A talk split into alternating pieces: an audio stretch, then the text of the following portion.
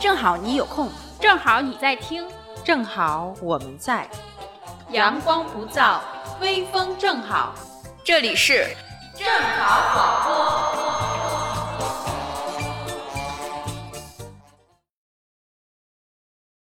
Hello，大家好，欢迎大家收听正好脱口秀，我是八姐。我是童颜。大家好，我是一四。嘿，一四又回来了。对，不但是我回来了，是 我们的节目也回来了，已经历时半年了吧？差不多又半年过去了。对对对对对，好像是有一半段年多了吧时间了。业务都已经生疏了，我都不知道该怎么开场了。来吧，今天呢，想了半天，我们到底要聊什么？不是要追热点吗？这样的话会提高一下我们的知名度，大家收听量也会高一些。啊，蹭热度呗。对对对对，啊 是的，是的。我们光明正大的蹭热度。对对对对，我们本期呢想聊一聊最近特别火的一档综艺节目，叫做《乘风破浪的姐姐》。少女感高放，雕刻标准形象，保持独有的锋芒，尤其遍地偶像，狂我的狂妄，狂我的荒唐，打翻青春的鸡汤，管你的热度都下去了，我们再蹭一下。对，我发现其实到最热的时候，反而是他们杀青之后的一些新闻就都出来了。就是开头和结尾其实是特别热就是下半节可能这是一个高开低走的一个节目，开始的时候特别好看，而且每一期都是那种就是各种新闻，而且就基本上波及了每一个人。先是伊能静，然后后来是蓝盈莹，万姐对万对，就是他们好像每个人人都是带话题来的。那个时候我就特别迷，天天追微博。但是后来的时候，慢慢的就没有意思了，他就开始，嗯，像普通的一些成团类的节目都一样了，那些形式都一样。因为一开始想看撕逼的是吧？我也很好奇，为什么他们这个三十个人，他们的性格挺鲜明的，是吧？他们没在这个节目里面撕起来，还是挺不容易的。对对对，我一开始也是抱着巨大的，我本来就想看一个像什么《花儿与少什么少年》，不是花旅游类的节啊目叫什么来着？就是以前宁静和哦，我知道，我知道，我知道。和井那个柏然还有许许晴那个节目啊撕的很厉害，宁静，我靠，那肯定撕的很嗨啊！然后结果但是其实他们还是暗流涌动的。结束之后，他们对对对扒出了很多他们其实私下并不和的一些新闻。嗯，对，就一开始没有明面上开撕，而且是转变了对很多人的一些印象嗯和观念，有路转粉儿的，有粉转路的，嗯，对黑转粉儿的，就各种转。各种转。我们先来聊一下，你们大家都最喜欢哪个明星，哪个姐姐？那我先说吧，我喜欢那个雨琦，哎呦小雨，这个话好恶心，就是那种好娇羞的那种。我喜欢那个雨琦，那那连谈到章都没了。谈到我喜欢，那肯定那个啥一下嘛。是七七子是吧？对。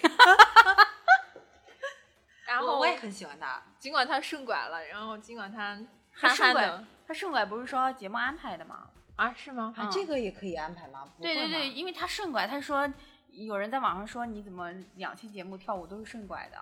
啊不就说他那个舞蹈本来就是这样的。对，那个舞蹈设计就是这样的哦啊。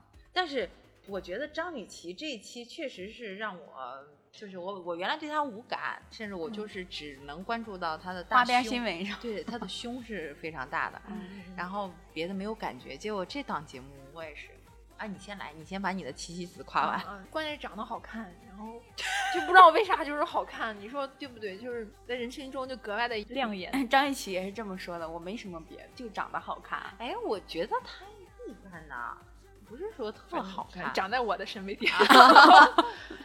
嗯，然后之前对他最多的印象就是在小红书说，你看这个钻碎钻不值钱，然后就是那种非常贵妇，非常那种，然后还有手撕各种前任什么老公之类的，就感觉应该是一个挺跋扈、挺专横的一个人，或者是很放得开的，然后非常有点拜金的，但是在节目里感觉他就是憨，他就是嗯情商偏，就那种也不算情商低，就比较直接的那种。对对对，而且有一些那个新闻里边炒的说他是后边的团队为他打造的这个人设，但是我觉得这几个姐姐其实活的还相对比较真实的啊，就是你开始是有这样的人设，嗯但是我估计演着演着就搂不住了吧，那个真嗯。性情就能出来了。所以看到张雨绮还是挺挺真性情的一个人的，对对对。就，特别是第一场的时候，那场海选她是 X 组，代表无限可能就是？非常非常自信，就是那种盲目自信，也不知道哪儿来的，就是自信。嗯睡觉睡 C 位的那个人，嗯，然后他还有一段那个论述，觉得也挺好，挺挺震撼，稍微有点刷新认知。中间有一段就拍他们休息，就说：“哎，你不用担心啊，就是你现在很你你火啊，你有流量呀，就是说假期不会被刷之类。”他说：“那流量是流量，业务是业务，你光有嗯流量有什么用？你知道那段话吗？嗯就是我知道知道那个那个那个，反正我觉得他知道自己流量还不错。其实你看他电影的这个数量也好，还是怎么样，他其实还是有一些作品在的。他其实是一个活得挺清晰的人，特别知道自己要什么，知道自己的这个名气、流量都够了，所以他反而这些东西都放下了。他和那些三十刚刚出头的，就是嗯不是很有名的那些明星比起来，他算是很放得开了，因为他们那些人还是比较端着的，比如说蓝莹莹，嗯嗯嗯，他们就是指着这个节目打人设的，嗯指着这个节目要要去让自己更上一波的那种，他们嗯就不是那么轻松，在节目里边。对，还有一个印象比较深刻，但是我后来就没再看了嘛。但是就那么一，我就看了一两期有他，就那个李斯丹妮，啊李斯丹，就是大家都叫李斯丹嘛，我挺喜欢他的。他当时那个参加超级女声的时候，我是一路看着她长大的。她当时是很女人的，而且他长发是吧参加过，嗯，参加过《玉观音》的拍摄，就不知道后来这怎么着这就转了，就是可能这个就活得比较中性了。但是看她的这个大家的影射里边，她好像确实也是一个比较中性的人，就是她现在已经就是活出了自己。对对对，嗯我是自己。嗯嗯，嗯，好吧，知道这个名字，但是我对不上谁，我还以为是那种稍微美艳一点的，就类似于那种哎他唱歌那种感觉的那种。他唱歌的时候，那个那个歪嘴，永远都是在这一边儿歪着，话筒是在右边，嘴是在左边傻。酷嘛，酷酷的那种对，就他就不会正着嘴说话。他在这一群姐姐里面，其实你看他在哪个团队里面，跟他相处都是没太有压力的。嗯，他是那种那种感觉的人。他是有点无公害。嗯嗯嗯，你发现吗？就是美艳的人会和美艳的人撕，就会有一些小小的情绪在里边，但是好像都会把它归到另外一类，就是他好像没有什么入侵性啊，没有什么这个。张雨绮不是在另外一档节目说嘛，说中性的人大家都争着抢着想要呢。嗯，对啊，就是因为一个是少，一个是她好像是一个女团里面唯一一个偏男性化的角色，好像对这样没有什么特别大的冲突。刚开始的时候，我就觉得李斯丹妮就肯定能成团，不管她业务好不好，因为她是那个里边走了一个许飞，嗯嗯嗯，就剩她了，她是唯一一个比较中性的。但是你发现，在女团里边都有这么一个人，对对，就都是有这么一个人，短发呀，中性啊。对对，会好像是会阴阳平衡一点的那种感觉。所以李斯丹妮就是一看就是一个成团的一个录的。但是我很奇怪，我觉得他们成团之后干嘛呀？嗯，解散。哦，说他们要去有去那个有个什么巡演的节目，叫什么《姐姐的爱乐之城》。哦，就是巡演了。嗯，就是是不是有点类似于以前那种旅游类的节目？说以后的撕逼可能会在那个节目 对他们成团的时候就已经。初见端倪。对对对对，是的。对，你最喜欢什么呀，童颜？我喜欢王菲菲。啊，啊，啊我也喜欢。嗯，因为我觉得她妖精美女。我倒没觉得她长得有多好看，我就是很喜欢她身上那种感觉、气质。我还挺喜欢阿朵，啊，我嗯你说的我都喜欢。而且我发现身边人有好多好多九五后啊，特别特别喜欢她，因为觉得她很御姐成团挺你想可说自己是九五后是吗？就是心智比较成，比较比较就是嗯嗯，但没成团挺可惜的，就就没有想到到最后孟佳成团了，她没对呀成。，对，她和孟佳比起来，我觉得她比孟佳要好很多。其实是这样，就是王菲菲她的这个她的这个长相是特别有辨识度的，她带着一种偏欧美一点的感觉，对对对她那个脸型就非常非常的好看，就很独特，而且气质也非常独特。对对，特别好都把我喜欢的说了。我是很喜欢张雨绮，宁静是我很早就喜欢的一个人，但是反而这一期对她的那个喜好度会降低一些。但张雨绮是让我特别就是一下跳出来的一个人，我没想到她就这么的好玩儿，而且她很有大局观。她每一次去当队长的时候，就那个那种大气，我记得有一个片段。就是当时要去挑谁来为他们做首秀，就是那个叫什么，啊为他们加分的那个。嗯当时大家都推举蓝盈莹，嗯但是她执意的是要去选张含韵，嗯而且她也很会说，就是说，嗯，你是你是很安全的，但是希望把这个机会给给张含韵。嗯就是那一瞬间，我觉得她是一个大姐姐的样子，是个御姐范儿，而且很有格局的。你发现她从一开始他们的那个队里边是最混乱的一个队，对，刚开始的时嗯候，然后等着他当了这个队长之后，他们的队里边开始慢慢的就有这种凝聚力，嗯，而且他是特别敢作敢为的。我觉得在这一点上，他比宁静做的都好。而且他不说出来，大家不会说，哎，你看张雨绮她很有管理能力啊，我很勤奋，她没有这方面的人，她就是悄不声息的、把这件事情把团队给带好了，她也嗯。什么没说。对，就这一点，我是会觉得张雨绮是刷新了我对她的认知，因为张雨绮我一直认为她是属于那种拜金啊啊，就是对对流量啊，就是一些很浮夸的一些这个形象的描述，还没有想到这样。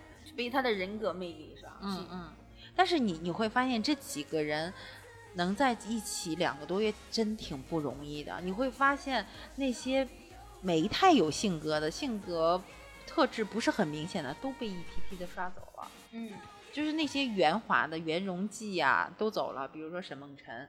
而且这一期我我确实对沈梦辰印象好了很多。就我之前觉得沈梦辰也是就像花瓶一样的有点网红还，嗯但沈梦辰确实很努力，对，很努力。而且他很会说话，在这个可能在主持界吧，一个他一个吴昕，你看他们在片后采访的时候说话特别特别的艺术。我给大家举个例子啊，啊，好的，你看，比如说当时蓝盈莹和吴昕一组，结果吴昕哭了的那一场啊，因为蓝莹想让吴昕练那个一个乐器乐器，嗯对，然后那个吴昕就哭了嘛。但这个时候导演组就问吴昕说：“你说蓝莹是不是很强势的人？”然后吴昕接着说：“他是一个很执着的人。”就是这个这个话呀，同样的艺术对是吧对对对，上他嘴里边一说，就马上就就变成了一个正向的。就那个时候，我会觉得，哎呀，真的是主持人，他就是不一样，他真的会找到一个特别精准的词汇，偷换了一个很好的概念。嗯嗯，对，沈梦辰也是，就感觉可能他以前对他主持功力，他不也经常出错吗？以前在嗯芒果台，就感觉没有什么特别这个业务能力上有很强的认可。但是这次觉得他最起码在各方面去使这个团队更融洽呀，更多那个笑点，因为他们自己开那个联欢会的那个主持，嗯啊，对对他其，实还挺因因为这期节目下来之后，我觉得沈梦辰情商要高很多。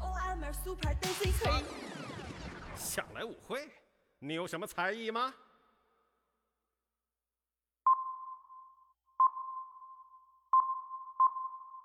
这个节目为什么会那么火啊？我觉得是第一个就是它让年轻人看见了三十岁之后的这个样子，就是因为很多年轻人就看这个电视的一些主流啊，正卡在这当上呢。马上要步入三十啊，就是可能隔上五六年，他也会成为这个样子。嗯所以这是一个很好的一个宣传的感觉。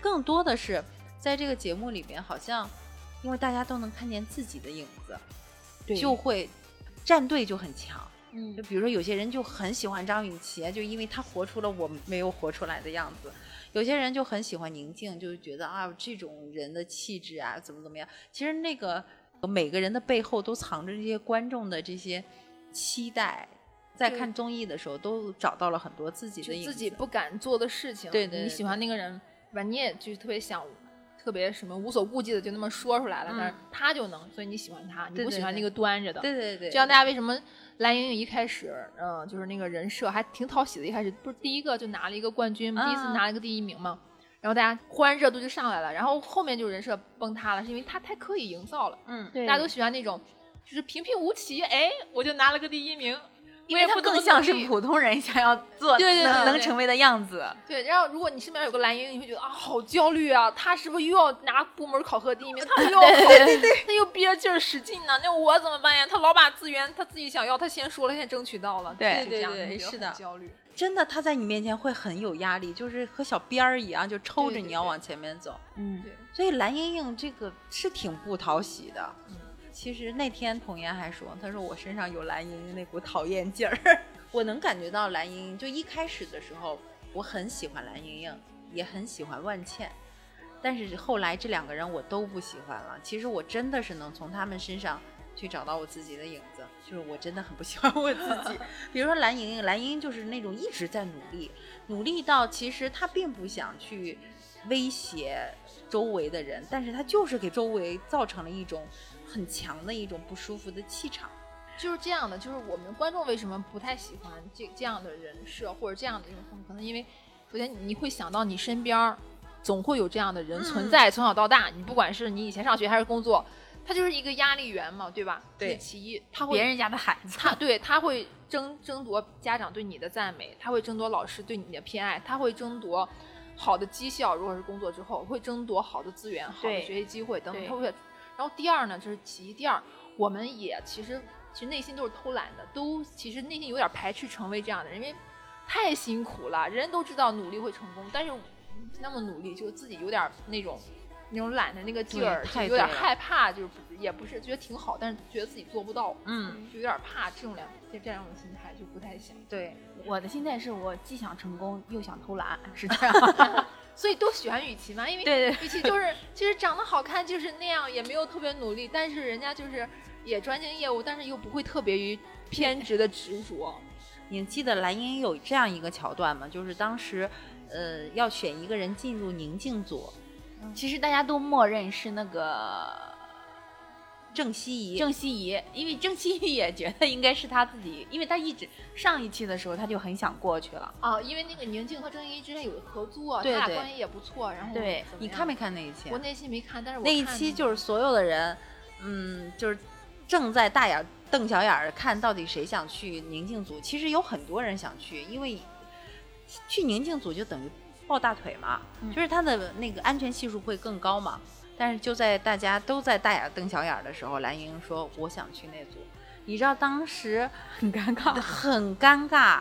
但是我后来又觉得，他就是想要他自己想要的东西嘛。你们都不去，你们不争取，那你们活该啊！我只想要我自己想要的。但是如果要是从大众角度上来讲，就觉得他可能功利心太强，就是攻击性也太强。但是如果从个人成长角度上来讲的话，他其实没错。我觉得他那种思维其实有点儿嗯挺直女的是吧？呃，对，就是非常直接。我我来这儿是为什么？我目的非常清晰，嗯我就要不断的晋级、晋级、晋级。嗯他这个是第一顺位、第一优先权的。那遇到的事儿我应该怎么做？他没，他脑子里没有二，他不会想考虑太多这个别人的感受或怎么样。然后我就要，那我要争取。你们应该也像我一样合理竞争，嗯用他的话说之类的。他是那个特别单一思维的这种，就是一根筋就往上走。我觉得一四说的太对了，就是他这种人，如果真是变成平民老百姓的话，他真的是一颗定时炸弹。我们每个人都会不喜欢他，是因为他太优秀了，他太努力了。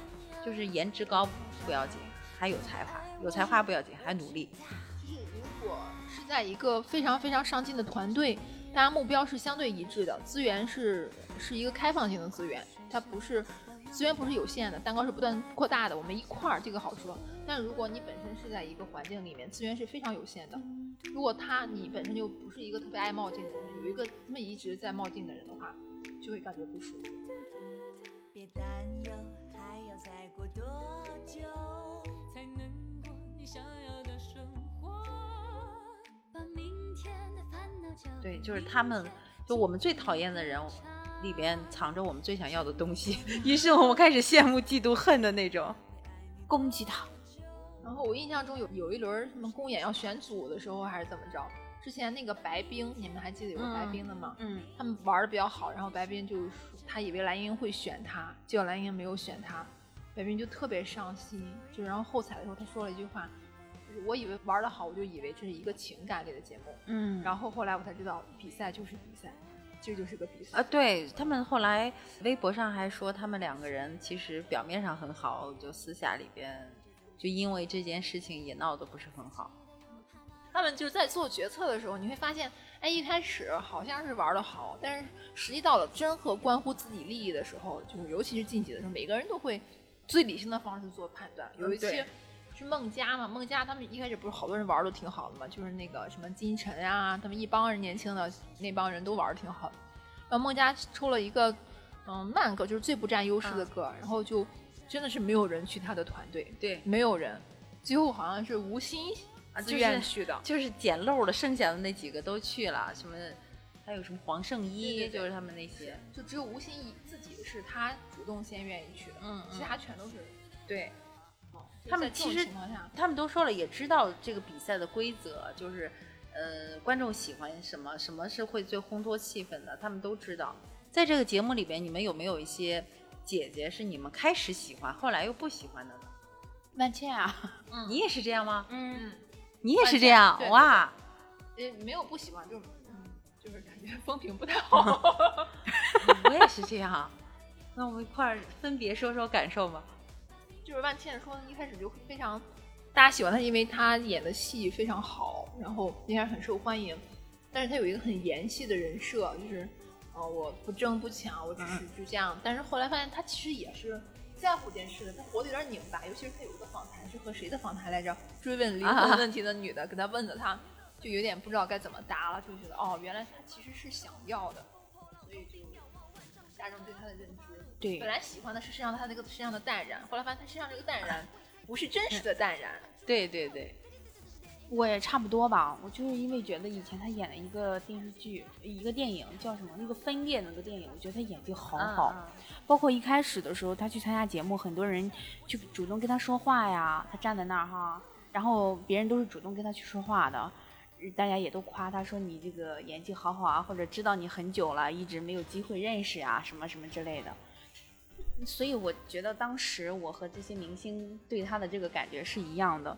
然后到后来的时候，是因为觉得他，比如说输了或者干嘛，他经常会挂相，你知道吗？对对对对，是的，是的，他挂脸，挂脸，显得脸。啊对对对对对对对，对，你就觉得他的情绪管理不太好了，就 一下子暴露出了他的这种怎么说呢，很计较得失吧，这种反差出来之后，就觉得哎，没那么喜欢了，也就嗯。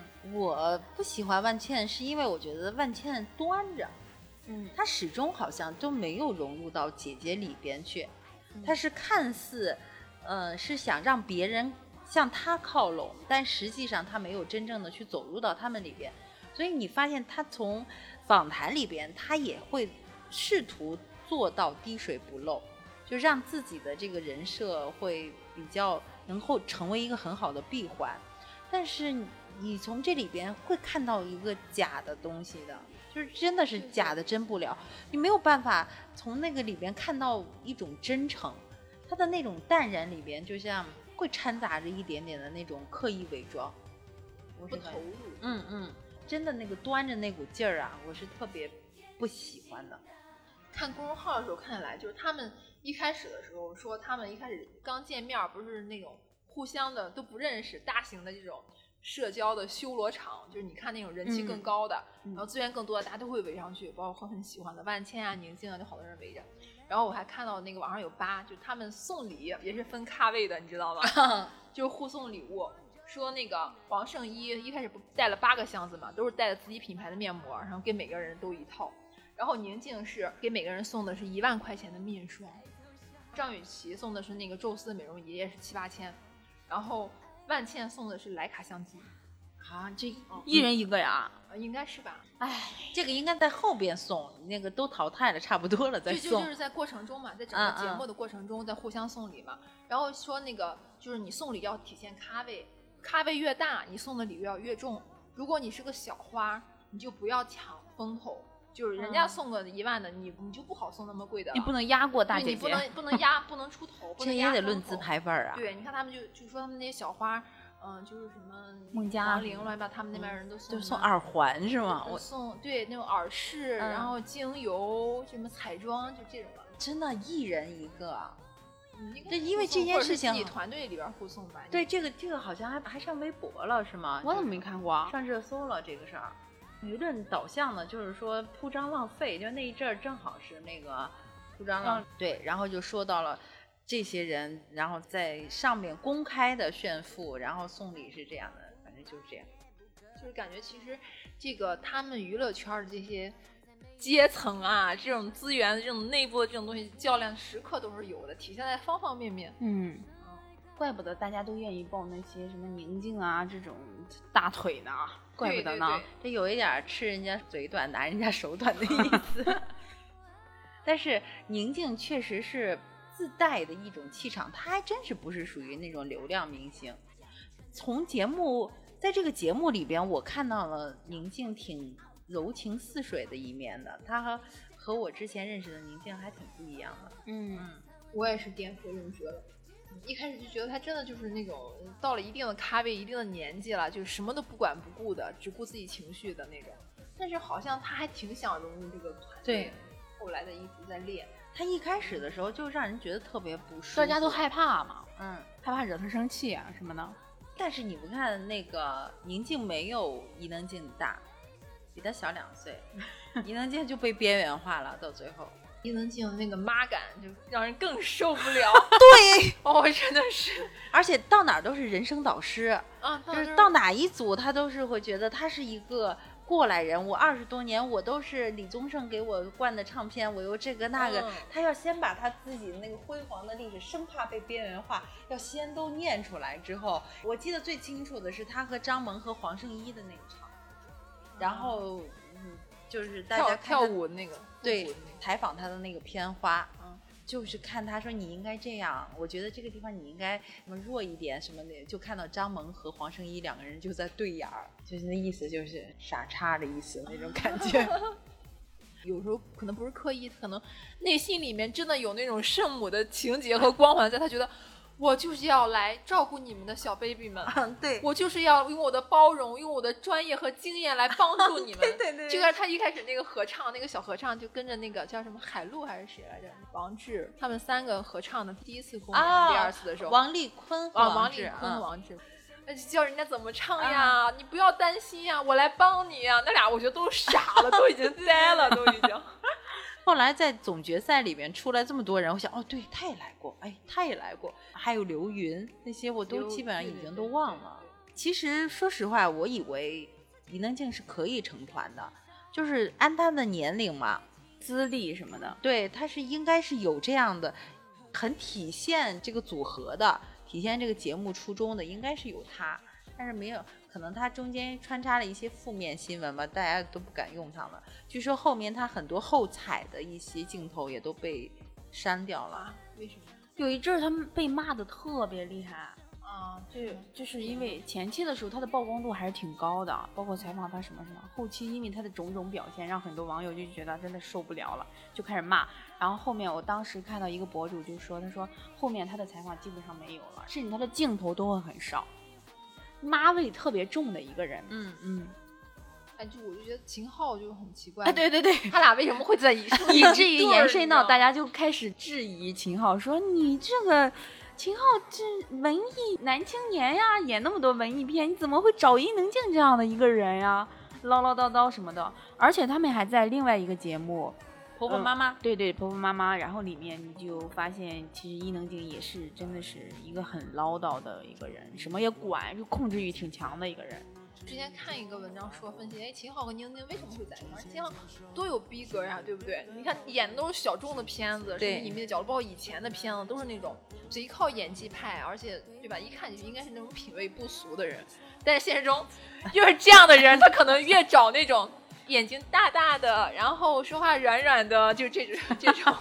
但是秦昊在没有伊能静之前，他也是一个名不传经传的一个小咖吧，也不嗯算。他尽管那个时候已经得影帝了，但是好像呃知名度还是对对对，毕竟演的都是小众片。嗯嗯，这都是商业互推嘛，然后促成了一个姻缘。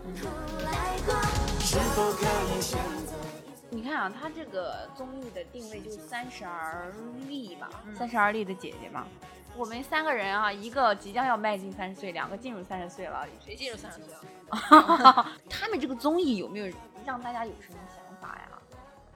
它其实就是让我消除了对于三十加的恐惧，因为我过三十的时候，我首先格外注意的就是我的容颜衰老。就我基本上每一天都会对着镜子看我的法令纹是不是又深了一下。我晚上睡觉的时候都会把我自己的眼角凸一下，生怕就弄出一个褶子来，是真的特别焦虑。就算是保养自己的皮肤吧，你各方面的体态、你的心态都会有变化，然后这个会让我很焦虑。然后看到这个片子，我会有一定的带动，就是会觉得啊，三十岁原来也是可以这样的。然后后来呢，又再次掉入到一种困境里就，哦，别人三十岁还可以这样，但我三十岁为什么不能这样？就会有另外一层这个，其实三十岁很焦虑的一个年龄，而且我会有了之前很多的一种恐惧，它正卡的一个过渡期，父母这个时候开始老，然后孩子开始长大，你也开始老，各个工作什么都进入瓶颈期了。所以他当时还采访过万茜，说你如何去平衡事业和家庭之间的关系，然后他说没有办法平衡。我倒觉得他确实是一个很真诚的回答，是的，就是在这个年龄里边，你真的是哪是什么忠孝不能两全，你什么都不能两全，就觉得你做什么都有一些力不从心，所以这个确实是三十岁以加的人的一个通病吧。就是看他们在一块儿也是个团队，也是团体，他们也有勾心斗角，他们也有能力竞争的角逐，就联系到自己，他可能会有这样的一些联想，包括社交啊，包括这个虚伪的寒暄啊，等等等等。嗯，但是如果是年轻人，好像也喜欢看这节目。就我以前的时候哈，就小时候我觉得过了十八岁，人生应该没有什么意义了。嗯，然后过了十八岁，我觉得，嗯，二十五岁以后应该是很老了，那还有什么好玩的吗？对吧？然后不知不觉就到了这个年纪，就他可能会对年轻人会觉得，哦，你看三十岁同样可以，还这么好看，还这么有活力，嗯而且他会有一些经验上的东西。如果大家去看什么《创造一零一》啊，去看那些那个年轻的女团，会发现姐姐们比她们就是专业性可能更不一样，更突出。嗯，哎，没有那种我看我看其他综艺节目的时候是会忘记自己的年龄的，比如说脱口秀，还有一些就是。什么中国好声音啊，你会一直认为你是在二十多岁里边，直到这个节目的出现，我才开始正视我的年龄。然后我在想，原来我是一个快奔四的人了，那个冲击力啊！因为第一期的时候，每个人都会介绍自己的年龄嘛。我记得最清楚的，蓝莹莹说：“大家好，我是蓝莹莹，我已经过了三十了，我今年整整三十岁。”然后我就会觉得，我不是才二十多吗？你怎么就三十了呢？他是把你从一个梦幻里边拉到现实的一档节目，又把你从现实又给拉回到梦境里这样的一个节目。整个在看这个节目的时候，我的年龄感受是错乱的，一会儿觉得我是二十多，一会儿我觉得我都快四十那种感觉。嗯，而且今年这种女性类的节目特别多，女性类的话题吧，比如说那个电视剧《三十而已》不也很很火吗？好像三十成了一个必须要说的一个事情。而且很多那个脱口秀那个节目里边，这一季的关于女权的那个角度也挺多的。嗯，是因为现在的主流就基本上都在三十左右。对啊，你想想九零后基本上也都三十岁了，对，脱口秀不是今天还说那个段子嘛，说今晚八零后已经不能在夜间直播了，因为八零后的人都睡了。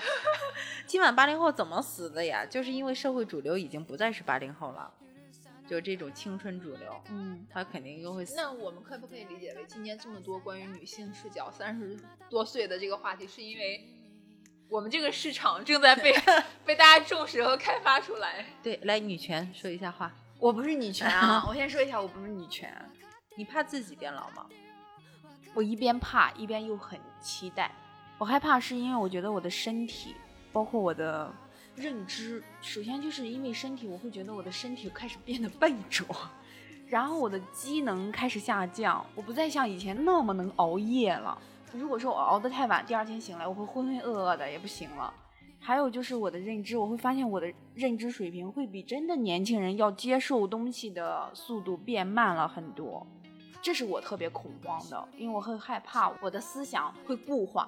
嗯，但是我很期待，是因为我觉得，嗯，三十岁以上的话，你对很多东西的认知不再会像，比如说小的时候，你可能会呃因为一段感情你会哭鼻子呀，你会放不开呀。但是你可能三十岁之后，你不会有那么多精力去投入到那么深的一段感情里了，你会把很多那个重心开始放到自己身上啊，等等。我是挺喜欢这种状态的。你说的还是小众状态，因为到了三十岁之后，有很多人就会把这些精力投入到更多人身上了，比如说他的家庭、嗯他的孩子。嗯这个节目这么火啊，嗯是因为他们看到了他们自己理想的样子，就他们都活成自己那样了。就是我们不怕三十岁，不怕变老，我们就是怕不能优雅的老去，嗯，不能从容的老去，就是要顾及很多的，被生活搞得一地鸡毛的那样的，然后哎对很疲惫的，然后没有精神啊，有失去青春的那种老去。我是不管是用什么方式，我都不想老去，我特别恐惧这个老，就是年龄一年一年的，我能感觉到，从二十五岁之后，我就再也不愿意过生日了。就是原来的时候，不是小的时候，不就是为了吃个蛋糕，就觉得啊又长了一岁，又长了一岁。二十五岁之后，我就会觉得我是在走下坡路，甚至不愿意去承认。也就是说，你的心理比你的身体更及早的发现了这种下坡路。嗯嗯。嗯而且到我现在这个年龄，我会发现我很多体态啊、动作啊，开始像我妈妈。比如说站起来的时候，你不会从沙发上腾一下就站起来了，你会先翘屁股，然后你先顾及你的腰了。，对，然后先翘屁股，然后双手摁着膝盖起来，就真的是一种老太太的那那种形象。就像童言说的，就是你会变得很笨重，没有那种很轻盈感。所以我说，为什么三十这个浪姐这些人，他们的体态其实都很年轻的，嗯，就是他们的动作，你包括伊能静，然后她的站姿永远都是叉着腿，是这样劈开的。而其他的一些人在经历什么 PK 什么的，他们都是并着腿那种很虔诚的就站着的。我说我知道他为什么这样站着，不稳了。真的，你知道吗？我是经历过这样的。我现在有的时候在上台演讲或者什么时候，我会叉着腿站，就是我会觉得那个那个下盘不稳，下盘不稳，就是我觉得是年龄的问题，就是肢体已经不协调了。你会发现伊能静在上面所有的动作都是叉着腿的，就是为了固定她自己，以防她摔倒的那种感觉。华姐这真的是深有体会，才能 看到这么小观察的。入微。对，就人的这个容颜啊，真的是会被琐事消磨掉的。你看这些明星啊，他基本上没有锅碗瓢盆的这种琐事，他经历的要么就是大事儿啊，就是什么花边新闻啊。其实他们就是一群不食人间烟火的一一群人，所以他们能活到现在，就是这么潇洒，就是容颜依然在的，其实有他的一个他自己的一个属性。就是当然还有一个就是现在的整容技术的不，的的的还有一个就是花钱了。啊据说张雨绮每个月的这个美容的费用是几十万，每个月对呀、所以种美留住美丽是真的是靠人民币的。对对。哎，我刚刚你们在说的这一瞬间，我在想，如果我一个月有几十万的时候，我会不会去做？我想没这功夫，我也在想，哎呀，我就觉得时间又很焦虑。哎，你说他这一天六七个小时，真的，或者是一两个小时都在弄一张脸，你觉得还这么多事儿要干呢？这干嘛要非要耗一张脸上？我突然他们靠脸吃饭。对得把这个饭碗给保住了。他们这是在工作是吧？对对对，你们有没有关注过最近杨天真把自己的胃给切了？嗯啊，我看了。对，你看了一些大概休息了两三天，他就去上节目了。我真的是觉得这个职场对女性他是多么多么残酷啊！他为什么要割胃？是为健康着想。他怎么着也算是艺人嘛，他也有那个血糖高啊，对，他糖尿病好像是那个血糖，那个糖尿病会困扰他的工作，他的对工作实现，包括精力，对会会受到限制。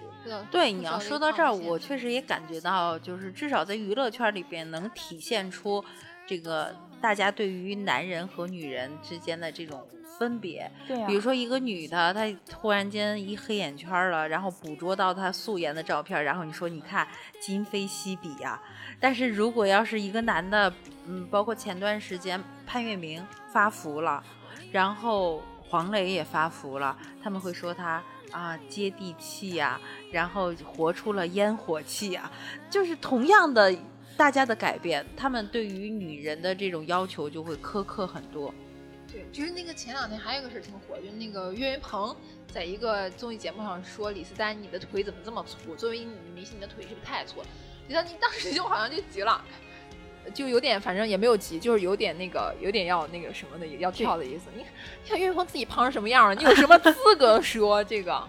就是中国的男明星，就是他不是靠颜吃饭。你看，像日韩的男星，到了一定的这个年龄，他会保持一个艺人应有的那种素养，男明星的素养，就是对容颜上的一个要求。中国的男明星是没有的，中国男明星，你只要演技好，你就可以生存下去。对，因为中国的这个电视的主流群体啊，还是女性在看。想起来，大张伟在那个节目里说的，他说。为什么这个演员就要瘦呢？就谁 要求的？谁说的？说啊，女人就要瘦，然后你才能好看，还能怎么样？他三观好正啊！谁要求这个一定要瘦瘦的才是好看的？所以明星是在引导一批审美风向的。嗯，对，他还有后半句，嗯，他说是那个不就是那些杂志吗？对啊，杂志都是谁办的呀？都是那些不喜欢女的男的办的。对对对对对对，我记得这句话。是的，是的，这个就很很搞笑，这就很真相啊！我的美梦从没掉到，怎么掉高总会长高。我的脑洞最我们在这个综艺节目里边也看到了这个女人之间的这个团队协作。就当一个非常有个性的女人，她是如何融入到一个团体里边，你会发现就很有意思。女人之间的这个团体啊，这个团伙是很微妙的那个关系，甚至是一个眼神、一个那种微表情、一个动作，就能感觉出其实你俩是在一起的。然后我和另外一个人是一帮的，就这种感觉，嗯，你们能看出来吗？我后边没看嘛，一开始其实是有一点点小团体的感觉的，就那一帮年轻人是在一块儿玩的，然后后来就各种打乱了，好像又有新的小团体在不断的生成和产生。记得有一句话说挺有意思，说五个女人在一块儿能建六个群体，对对对对，是 就是那种他们一开始啊是团队和团队之间有竞争意识，但是那个时候还没有树敌，只是团队抱团而已。嗯但是后来随着这个一步步的打乱，我能感觉到，比如说黄圣依，他之前一直是在其他队里边，嗯但是到最后一波的时候，他进入了宁静的队。嗯黄圣依其实是一个情商很高的人，他自己也说，他说只有我没有和各位姐姐们合作过，然后就是以这种比较低的虔诚的这种姿态走入了他们。其实潜台词就是你们不要排斥我啊啊！我之前虽然是和他们一帮的，但是我现在的心是和你们在一起的。他就是好像内心的潜台词就是这样，就是为了能够尽快的融入到那个集体。但是后来的时候，这个这个每一个集体就变得固定了，因为固定就变得固化了，大家就开始一致对外了，就没有看的没有之前那么友好了。嗯嗯，还有一个就是有一次也是选队，然后郁可唯主动一开始不是他们几个年轻玩儿好嘛，他主动选到另外一个队，宁静队还是哪儿？就问他为什么能选，他说他们肯定不会选我，虽然以以前是玩的很好的一个队，但是他们都是上海的。就他前一阵就说那帮人都是上海帮，就好几个是上海的，比如说张萌、张含韵啊，什么张萌张含韵嘛，还有那个唱歌特别好的黄龄，他们几个都是上海。嗯，就会有那种你不由自主的，可能一开始都会有这种同质性或者怎么样。我就不信了，他们个性那么鲜明，一片其乐融融，他们底下肯定会有很多明争暗斗的。就像你说，一般的一山不容二虎的，你很难见到两个好朋友，他们颜值相当，他们气质相当，才华相当的这样的人能做好朋友。当然，你想想后宫，对吧？啊。后宫这是佳丽嫔妃美哈，她在皇帝面前她能吵吵吗？对对对对，她只能回到后宫里的时候，大家明争暗斗说啊。那个孟佳为什么能成团，王菲菲不行，其实就因为孟佳不是被淘汰了，大家觉得很惋惜嘛，他就就她那个什么就觉得，哎，你看孟佳以前也多很努力，怎么怎么着，然后大家就集体把他捞回来，就是养成的心态。对，王菲可能一直很好 对，但孟佳是我们养起来的，所以就对对对，一针见血。太精辟了，对对对，是。就是说他俩之前那个组合好像特别火，就问他俩你俩你俩红过吗？他说我们俩怎么没有红过？就是亚洲最火的女团，你知道吗？他之前在那个女团韩国对 Miss 韩国什么东西我也嗯好像但是据说是因为有一个人特别火，所以 在整个团特别火。我没听说过我之前都不知道他们两个我之前我也说出组合来，我都不知道我。也是，但他们歌好像上各大榜单非常火的。孟佳和王菲菲的感情啊，他俩在关键时刻你就看得出来那种叫什么肝胆相照，那个心心相印的那种感觉，就是亲人。你在我就安心，对你不在我罩着你，我你你不好我罩着你。然后我当时感觉大家一起去国外做练习生的时候，那种那个就是大家相依为命啊，估计生活肯定是不是那么干嘛，是挺艰苦的，就真的是种下了这种革命式的友谊了。包括后来孟佳成团的时候，王菲菲都是特别特别开心，你能感觉出那是很真诚的。就是你会发现这个节目里其实有一些非常，还是有一些非常非常闪光的地方。别说最后成团的时候，他们其实是有小团体的。那个张雨绮他们四个人穿了粉红色 T 恤衫，嗯宁静他们三个一看就是两个团体。他们成团是有原因的，是因为他们一起奋斗过。呃，宁静不最后也说了嘛，我第一名，但我不想成团，意思就是我是第一名，我不想和你们成团，啊我只想和我的团队成团。你会发现其实是有真的情谊在的。他们这几个人一开始在一个团队里面，可能真的是会成为一个特别好的一个凝聚力的团队。对，嗯，就是女人的友谊是非常非常奇妙，有的时候就是你抢了别人的闺蜜，比抢了别人的老公还过分。对，就是这样的。而且友谊是怎么建立起来呢？就是两个人说第三个人的坏话，然后或者是两个人互相吐出了秘密，然后女人的友谊就会建立起来，就是它很好玩儿。你不知道他在什么情况下两个人就好了，不知道在什么一件小事儿上，然后两个人就撕起来了。嗯，我还看过一个朋友圈的那个段子，就是那种塑料姐妹花的那种，就一个人说那个在朋友圈发段子有没有卖假鞋的推荐一下，我朋友要过生日了，就是那种就是塑料姐妹花表面上的和气，然后我还真遇到过。我有段时间单位发了一个福利，就是那个叫什么，一个沐浴乳，就是那个欧舒丹的沐浴乳，嗯那个味儿太浓了，我就放咸鱼上了，你知道吗？结果有个女生就来买，然后她一直给我砍价，她砍完最后问我有没有包装盒和礼袋儿，我说有，然后我就我想我就无所谓了，多少钱都给她多少，反正我我这儿我没用啊。然后她就说她要送给她朋友过生日用，送给朋友塑料姐妹花，要去闲鱼上给人砍半天价，就是这样的。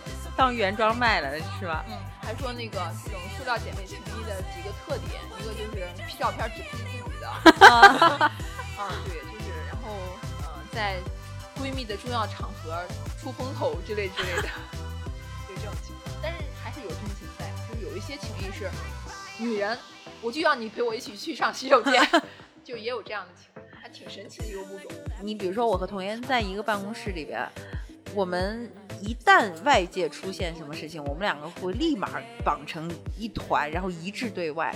但是平时在在我们这儿一地鸡毛，支离破碎，我们两个人天天吵架，就是一点点针鼻儿大的小事儿就会无限的放大，就是这种。对，闲的没有外地闲的，对，这两个人那不都没有共同对外的敌人了，那不两个人不干，那一次你多来吧。是吧？下次你俩桌子分开了，下次我们就合一块儿了。像一四这种嘛，我们就是可能就是典型的塑料姐妹花这种感觉。然后假期不定搁哪儿了。希望通过从塑料，然后慢慢的那个质量会往上增进点，高级塑料。对，人家不是说嘛，叫什么来着？就是那个这个塑料是永远都不会凋谢的，对，这倒是啊。很难分解啊。连降解都不行。对。